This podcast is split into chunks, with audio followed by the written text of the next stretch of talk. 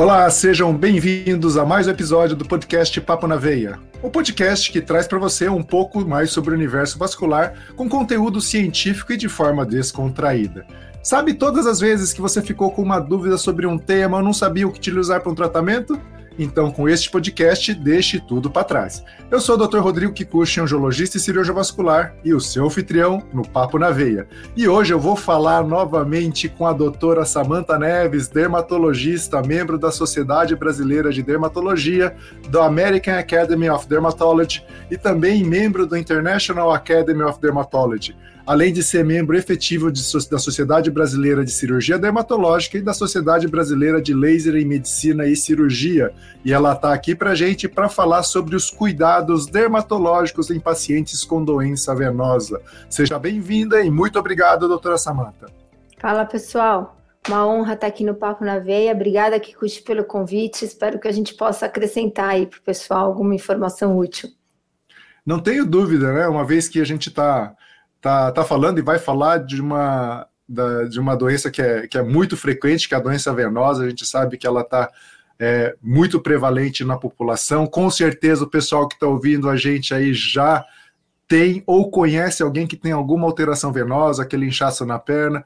É, e aí eu começo a nossa, a nosso bate-papo aqui, Samantha, perguntando para você, como você veio parar no mundo do universo vascular? Como uma dermatologista veio parar nesse, nesse meio aqui, uma vez que eu te vejo com muita frequência ali nos congressos de cirurgia vascular, de angiologia, e como que você veio parar aí, qual que é essa intersecção da dermatologia com a flebologia? Bom, é... eu tenho um grande amigo, né, para mim, o Edu, um Ramaciotti lá atrás, há 20 e tantos anos, 25, 23 anos, ele tive contato com ele lá na Faculdade de Medicina do ABC, ele virou para mim e falou: Sam, uh, pô, eu conheço o Nelson, Dr. Voloska, você não quer ficar lá no, no HC fazendo hiperidrose? Eu falei: pô, quero, né? Adoro inventar moda. E nisso fiquei 11 anos lá no ambulatório de hiperidrose, com o Ribas, da cirurgia torácica, com o Kaufman, Dr. Poeste Leão e com o Nelson e fui fazendo hiperidrose, fui publicando, publicando, publicando. E aí um maluco, ops, doutor Kikuchi, virou para mim um dia e falou: Sam, você fala de hiperpigmentação? Eu falei, pô, a gente fala de tudo, né? Tô 20 anos na indústria, fazendo, sendo speaker, vamos falar de hiperpigmentação. É, posso falar a história completa, Kikuchi? Fala, aqui a gente tá de peito aberto para todo mundo aqui, ó. Mas eu falava de hiperpigmentação na vulva. Eu não falava de pigmentação na perna. Uma mancha é mancha, né? E aí eu fui dar aula para uns 200, 300 vasculares e levei uma vulva. E aí foi aquele estouro, né? Tipo, o pessoal ficou, ah, o que, que uma vulva está fazendo aqui no lugar da perna? E aí cá estou. E a gente começou a estudar hiperpigmentação, hiperpigmentação, perna, perna. E eu acho hoje que perna é, como eu falei é, no, na nossa conversa, no nosso papo, sobre uh, meia elástica, hidratação, acho que perna é uma, como na medicina, já está virando uma área inter, multidisciplinar. Então, eu acho super importante esse tema agora que a gente vai falar, é, o dermatologista mostrar a sua visão para fazer essa intersecção para melhora do paciente. Então, a gente não basta a gente tratar, a gente tem que cuidar do paciente uma orientação de hidratação, uma orientação de pele, para quem vai ver a parte vascular, é fundamental. É. Isso é muito legal porque a gente sabe que o público aqui que está ouvindo a gente ele é o mais diverso. Não são só angiologistas, não são só uh, pessoas que lidam diretamente com a doença venosa. A gente tem fisioterapeutas, a gente tem pessoal do comércio escutando a gente, a gente tem pacientes que, que gostam da gente e acabam é, passando para outras pessoas, e acho que a educação e a informação realmente é a chave de tudo. E a gente acabou de falar que, que através da pigmentação, da mancha, você começou a vir mais para essa parte das pernas, começou com a hiperidrose, mas por que, afinal de contas, então, o paciente que tem insuficiência venosa, que tem problema de veia, pode manchar? Qual que é a, a relação da doença venosa com a possibilidade de manchar? Então, de uma forma bem, bem ampla, é, os, os vasos, quando eles estão insuficientes, quando você tem uma dificuldade desse retorno venoso, ele começa a extravasar, ele começa a soltar líquido ali naquele interstício, naquele espaço, antes do sangue voltar para o coração. Aquele líquido, ele tem hemácia, além dele ter uh, outras substâncias, e essa hemácia, ela tem hemociderina. E você tem um processo inflamatório naquela região, que também tem pigmento, que também gera um, um, uma quebra da barreira uh, da, uh, da membrana basal da pele.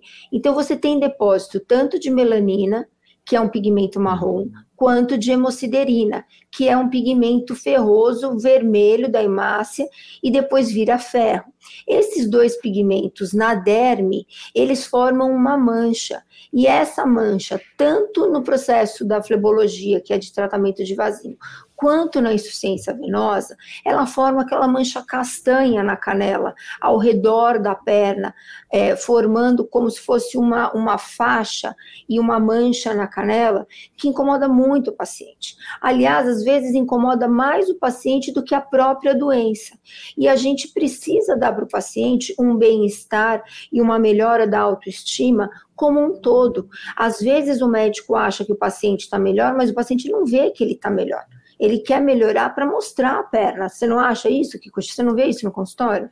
Ah, isso é muito frequente mesmo. Ah, é, e a gente percebe é, a preocupação da, da, dos, dos, pacientes, inclusive aqui eu estou falando dos pacientes tanto do, das mulheres quanto dos homens, tá? A mancha é uma grande preocupação deles. É, começa quando começa a ficar acastanhado mesmo, as pessoas começam a se preocupar cada vez mais.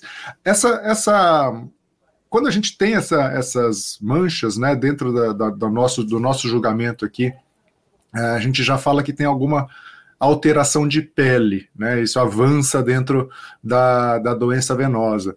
É, mas falando da estrutura da pele mesmo, a, a, presença desse extravasamento, então dessa, dessa pigmentação, né, que, que, que aconteceu, ela deixa a pele mais doente, mais sensível, mais fragilizada? Qual que é a consequência disso só para a pele? Olha, Kikuchi, agora você me fez pensar, né? Ao vivo. Bem legal. É, teoricamente. É para isso que estamos aqui. É. Teoricamente, a mancha, não. Você tem um processo inflamatório de baixo para cima. Na pele, não. É, é muito mais o ressecamento que leva à coçadura, mas não, você, você vai acabar tendo, por causa de, da insuficiência venosa, você tem um adelgaçamento da pele. A pele fica mais fina assim. Então, você tem uma dermatoesclerose da pele e, em geral, esse paciente, ele vai acabar cursando com úlcera, né? Então, a gente acaba tendo um processo evolutivo, porque é muito difícil controlar esse paciente. Mas se você pensar, por exemplo, uh, só numa mancha, num processo inicial, e se o paciente parasse ali só na mancha, ele não tem, por causa da mancha, uma pele doente. Então, se fosse só, mas a gente sabe que é muito difícil o paciente uhum. parar nesse processo. E falando só da mancha, o paciente ele não gosta porque todo mundo pergunta: o que, que você tem na perna? O que, que aconteceu aí? O que, que foi aí? E o paciente não gosta de ter que ficar explicando. Então, eu acho a mancha, muitas vezes, inicialmente já um problema pior para o paciente do que a própria doença. O que, que você Isso... acha? Isso realmente é uma, é uma verdade, né? Uh, tem, tem pacientes que, que chegam mesmo a falar, cansei de tem, eu tenho um, um, Vamos falar que às vezes tem só um, um vasinho e parece uma batida. Falar nem se incomoda tanto, mas se incomoda tanto de explicar: ó, oh, você bateu ali, ó, oh, tá com roxo, bateu ali, até explicar que não é nada disso. E a mesma coisa com a mancha, né? E eu dou, eu dou maquiagem para o paciente, que custa, eu não sei se vale essa dica. Agora tem, a gente tem uns, uns covers, é, eu não sei, posso falar marca comercial? Pode falar, pode falar, não tem problema não. Eu não tenho conflito de interesse, ainda, espero que me contratem, estou aqui. Tem um filtro solar é um lançamento super recente, não faz nem 15 dias agora no Congresso Brasileiro, chama Ultra Cover. É um filtro solar novo da La Roche-Posay com seis cores. Ele tem uma fixação extrema e ele tem um pigmento que foi feito em laboratórios de base. Então, ele vem com filtro solar para ser base e ele serve muito para correção de mancha de perna. E ele é um filtro 60. Então, para vocês usarem, inclusive em manchas de perna, quando o paciente quer colocar, quer ir numa festa, ou quer no dia a dia, paciente que usa saia, ou homem que quer correr, que quer usar bermuda, que quer usar shorts, chama Ultra Cover, da La Roche-Posay, tem seis pigmentos, é muito bom. Agora, doutora Samanta, fale pra gente como que seria um dia de cuidado com a pele íntegra, né? ou seja, aquele paciente que só tem vasinhos, é, desde que ele acorda até ele dormir, qual que é o dia inteiro de cuidado para que o pessoal aí grave, anote e comece a seguir essas dicas para cuidar melhor da pele da perna? Vamos lá, gente. Eu sou super a favor do cuidado de dentro para fora. Então, você acordou, um copo de água. Você foi tomar banho, que eu tomo banho de manhã. Sabonete só onde cheira mal. Temperatura do chuveiro qual você quiser, mas sabonete só onde cheira mal. Foge da bucha, foge do sabão na canela. Sai do banho um super hidratante, o hidratante que você quiser, o menos cheiro possível e o mais grosso possível. Sai para correr ou para dar uma boa caminhada. Coloca sua meia de compressão super colorida, escolhido pelo seu médico, mas escolhe uma boa meia de compressão. Volta, quer tomar outro banho? Toma, banho com água. Passa o hidratante de novo. Quer usar uma saia? Quer usar um shorts? Pega o seu ultra cover, maquia sua manchinha, e vai trabalhar. Dois copos de água. Uma boa proteína na hora do almoço, uma bela salada, uma porção pequena de carboidrato. Chega em casa, faz uma bela massagem com o seu hidratante. Pode tomar banho de novo se quiser. Zero sabonete, um belo hidratante. E aí tem que fazer os tratamentos de face, né? Esse falar do seu skincare que tem que demorar 30 segundos, gente. Não dá para fazer 11 passos da coreana, né? Tem que fazer uma coisa rápida, né? E bora. Aliás, isso é uma coisa, né? É, as séries coreanas são, são ótimas. Aqui a gente vê as coreanas usando. Né? Maravilhoso. E aí você vê aquelas peles são impecáveis, né? Então, mas são impecáveis não é por causa dos 11 passos. Aqui não é inviável, na minha vida não é, não é viável. são impecáveis porque a genética ajuda? Também, é, e elas usam uma make bem, bem carregadinha, assim. Hoje a gente tem um, um metaverso cheio de filtro, mas, enfim, é uma outra, é um outro podcast. Oh, mas interessante, então, você né, comentou aí um monte de, de, de, de produtos é, com, com a possibilidade de cuidados da pele com, com paciente com doença venosa. É, a pergunta é: o que, que tem que ter na bancada do banheiro, então? Que tipo de, de creme que a gente tem que ter na bancada do banheiro? Posso Já que não escolher? tem para ter os, os, 11, os 11 passos da, da, dos coreanos, vamos lá para o que a gente pode. Então, eu vou escolher um. Um bom hidratante com o mínimo de essência possível e com a textura mais grossa possível. Então, se você tiver que escolher um produto para você, para o seu paciente, escolhe um produto que seja o mais grosso possível. Ah, precisa de filtro solar na perna? Gente, isso não é viável. Isso não é viável. Escolhe um bom hidratante. Com esse hidratante, ele consegue fazer uma massagem para diminuir o inchaço no fim do dia. Um bom hidratante, ele vai se tocar e vai liberar endorfina. Um bom hidratante, ele vai manter a pele hidratada, vai diminuir o prurido. Para uma perna bem hidratada, ele vai ter menos lesão. Eu acho que esses são os passos mais importantes do skincare da perna. E, é verdade mesmo é, que, a, que o melhor horário de passar o hidratante é após o banho? Ou qualquer horário é, é, é igual? Ó, Kikuchi, a melhor hora de passar o hidratante é passar o hidratante. A pele úmida, ela absorve melhor o creme, sem dúvida. Mas, por exemplo, tem paciente que precisa passar duas vezes por dia. e ele só toma um banho por dia. Passar o hidratante com a pele úmida espalha melhor, é uma, ele seca mais rápido, mas é melhor passar o hidratante. Então, a melhor hora de passar o hidratante é passar o hidratante, falou? Da joia. É, tem alguma. A gente sabe que a mancha, né? Então, a gente está comentando bastante aqui que está presente na doença venosa e, e, e já vimos que é, tanto por extravasamento como uma inflamação. A, a mancha, ele é um dos grandes medos aí, tanto dos médicos quanto dos pacientes, tanto do ponto de vista estético inicial dos pacientes, quanto dos médicos em relação a, a, a um tratamento. Né? A gente já conversou aqui que às vezes os tratamentos também podem levar a pigmentações. Tem alguma forma de prevenir isso, tanto é, do paciente que não foi tratado, quanto do paciente que vai ser tratado? Como que a gente pode prevenir essa mancha na pele que é tão indesejável aí, que faz a gente precisar de, de maquiagem de perna e tudo mais? Olha, Kikuchi, na doença venosa eu acho bem mais difícil. Eu acho que a gente precisa de mais estudo na literatura. Eu acho que o clareador não responde bem. Quando a gente, eu acho que é muito mais as custas de hemosiderina do que melanina proporcionalmente. Nós não temos estudos para isso. Mas uh, como você tem um adelgaçamento da pele, você tem um problema de dermatosclerose mais complexo. E se você usar ácidos, você teria que usar ácidos mais pratiglicólico, e aí eu já acho mais complicado para o vascular usar. E aí você tem um problema de prurido mais localizado, você não pode irritar essa pele de jeito nenhum, você não pode descamar essa pele.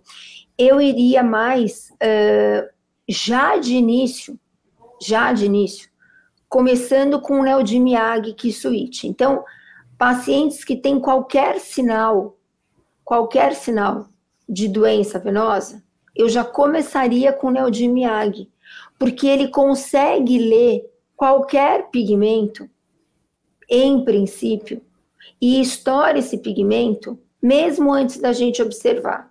Então, não seria uma prevenção, seria um tratamento, mas é a prevenção da observação da mancha. Mas isso é nas minhas elocubrações. E eu sei que não é acessível. Então, é como eu consigo imaginar como a gente trataria. Mas como é que a gente já começa a usar isso sem ver a mancha? Como é que eu vou propor isso para o paciente, entendeu? Mas isso seria só uma ideia. Então, o ideal mesmo seria alimentação e exercício físico, que é o que a gente propõe para o paciente o tempo todo. É não deixar. E meia, né? E meia elástica, é não deixar você ter esse conteúdo mudando de espaço, do espaço vascular para o interstício. Então, essa seria a melhor prevenção, né? Mas é, o que, você acha? É, aí que é interessante, né? Isso é uma, uma bela de uma prevenção, mas falou da meia elástica. E a gente está falando, e a gente até conversou no episódio anterior sobre dermatites, né? E meia elástica. Aí você pensa, assim, ao meu ver, será que a meia elástica então não vai piorar a pele? Esse contato todo? Não, de jeito nenhum. Você não tem atrito aí. Então, porque o problema da mancha aí, ela não é de fora para dentro. E ela não é uma hiperpigmentação por quebra de barreira. Ela é uma hiperpigmentação por pigmento de extravasamento para o interstício. E nós não estamos falando por úlcera, né? Que é um processo já avançado. A gente está falando por um processo de dentro para fora. Então, eu estou imaginando que a gente está segurando o processo antes dele formar, certo? Então, seria nesse, no princípio do princípio, né? E tudo era uma imensa bola de fogo. Nós, nós estamos começando lá para trás, né? Então, se fosse por esse caso, eu iria mais por essa, por essa lógica, né? E também, também, que é uma coisa que a gente não fala, que não é um efeito causal, mas a gente também está esquecendo um pouco do ganho de peso.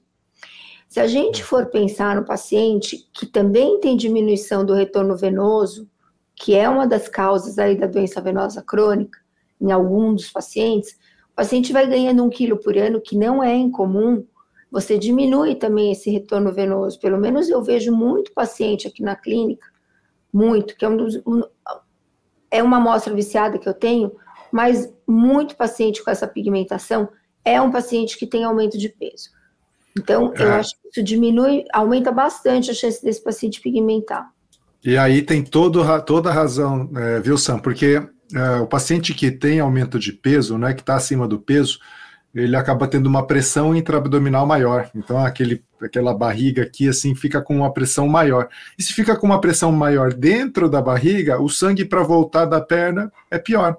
E aí tende a realmente aumentar a pressão das veias da perna, aumentando não só a chance de varizes, como dando esse engurgitamento das veias da perna, podendo provocar o extravasamento e as consequências da doença venosa na pele. Que a gente falou aqui, né, Sam? Você falou que a pele fica meio adelgaçada, é, então fica mais fina, ela começa a ficar levemente fibrótica e, mancha, e manchada, tá certo? Por isso que você me perguntou. O tratamento da mancha da doença venosa começa na bancada do banheiro e eu extrapolo. Começa na bancada do banheiro e na bancada da cozinha. Então você tem um tratamento do paciente como um todo. Por isso que o paciente tem que ser tratado multidisciplinarmente e dentro da medicina. Então, o paciente vem aqui no consultório, eu tenho que aferir a pressão do paciente. Eu preciso ver como o paciente está como um todo, né? E como que a gente consegue é, identificar as primeiras alterações, não só da mancha, as primeiras alterações da pele? O que, que a pele fala para a gente? Fala, opa, não tô legal aqui, cuida melhor de mim. Kikuchi, eu acho que a, a dermatoscopia ela é necessária.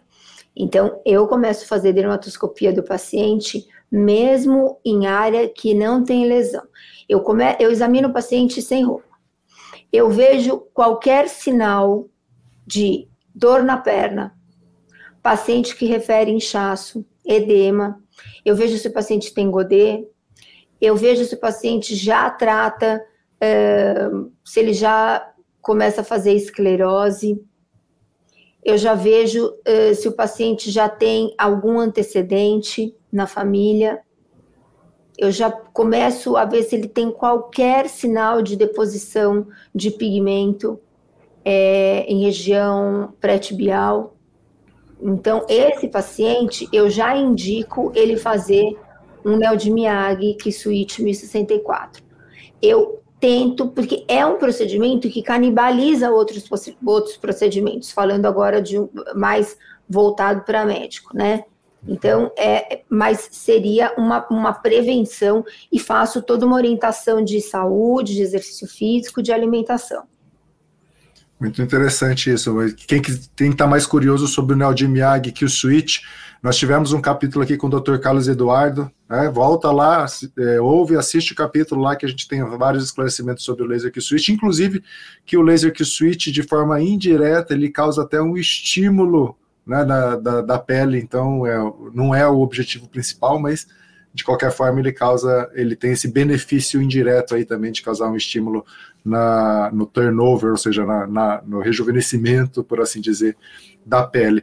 É, doutora Sá, e o, o sol, o papel do sol nisso tudo? É, prejudica, não prejudica? O paciente gosta de se, de se ficar se bronzeando. É, nesse, toda nessa, nessa equação aí de problema de veia, mancha, afinamento da pele, o sol tem algum efeito nisso tudo? Tem, sem dúvida. Ainda mais no terço inferior da perna, né? Se eu fosse dividir a perna em terços, né? Coxa, parte superior da coxa, média, que abrange o joelho, e inferior, né?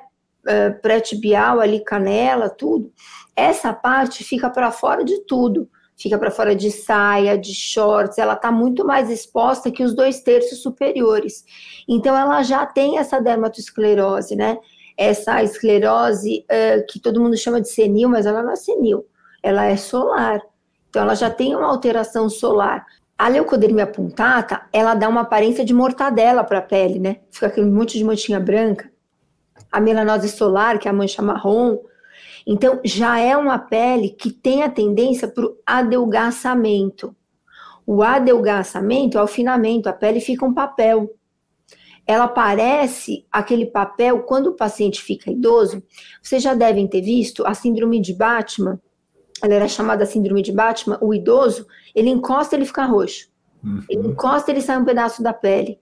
Então, isso é uma elastose solar. Então, você vê isso também nessa parte inferior da perna. Isso também ajuda nessa perda de líquido do capilar, da uh, telangiectasia para o espaço intersticial. E esse depósito de, de, uh, de hemácia, ele vai ser fagocitado, a hemociderina vai ser fagocitado pelo macrófago, que vai virando hemociderófago. Isso vai virando uma lambança, né? Vai virando tipo um, um playground aí de, de pigmento e o negócio vai ficando depositado e o sol tatuando, tatuando, tatuando.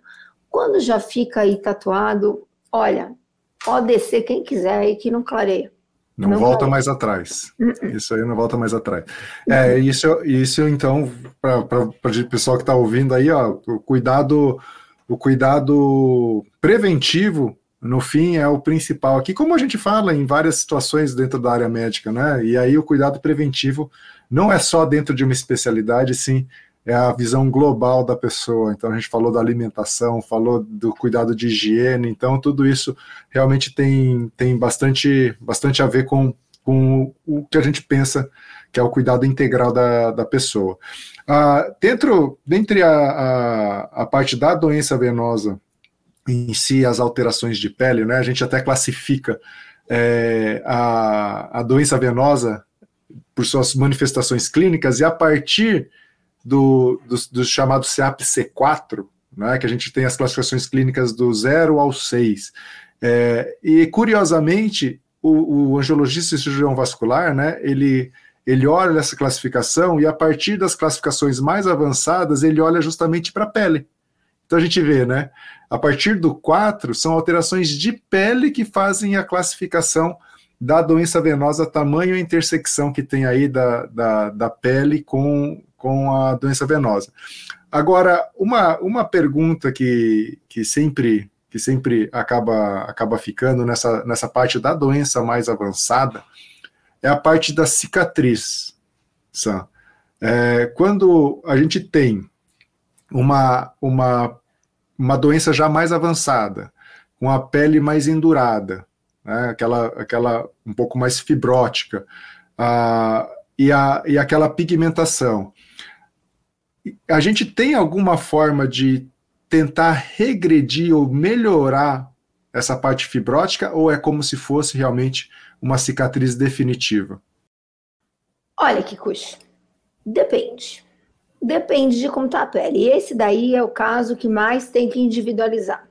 Depende uh, idade, peso, principalmente da lesão, tamanho da lesão e pele ao redor. Mas eu diria que, nesse caso, é, teria que entrar com equipamento.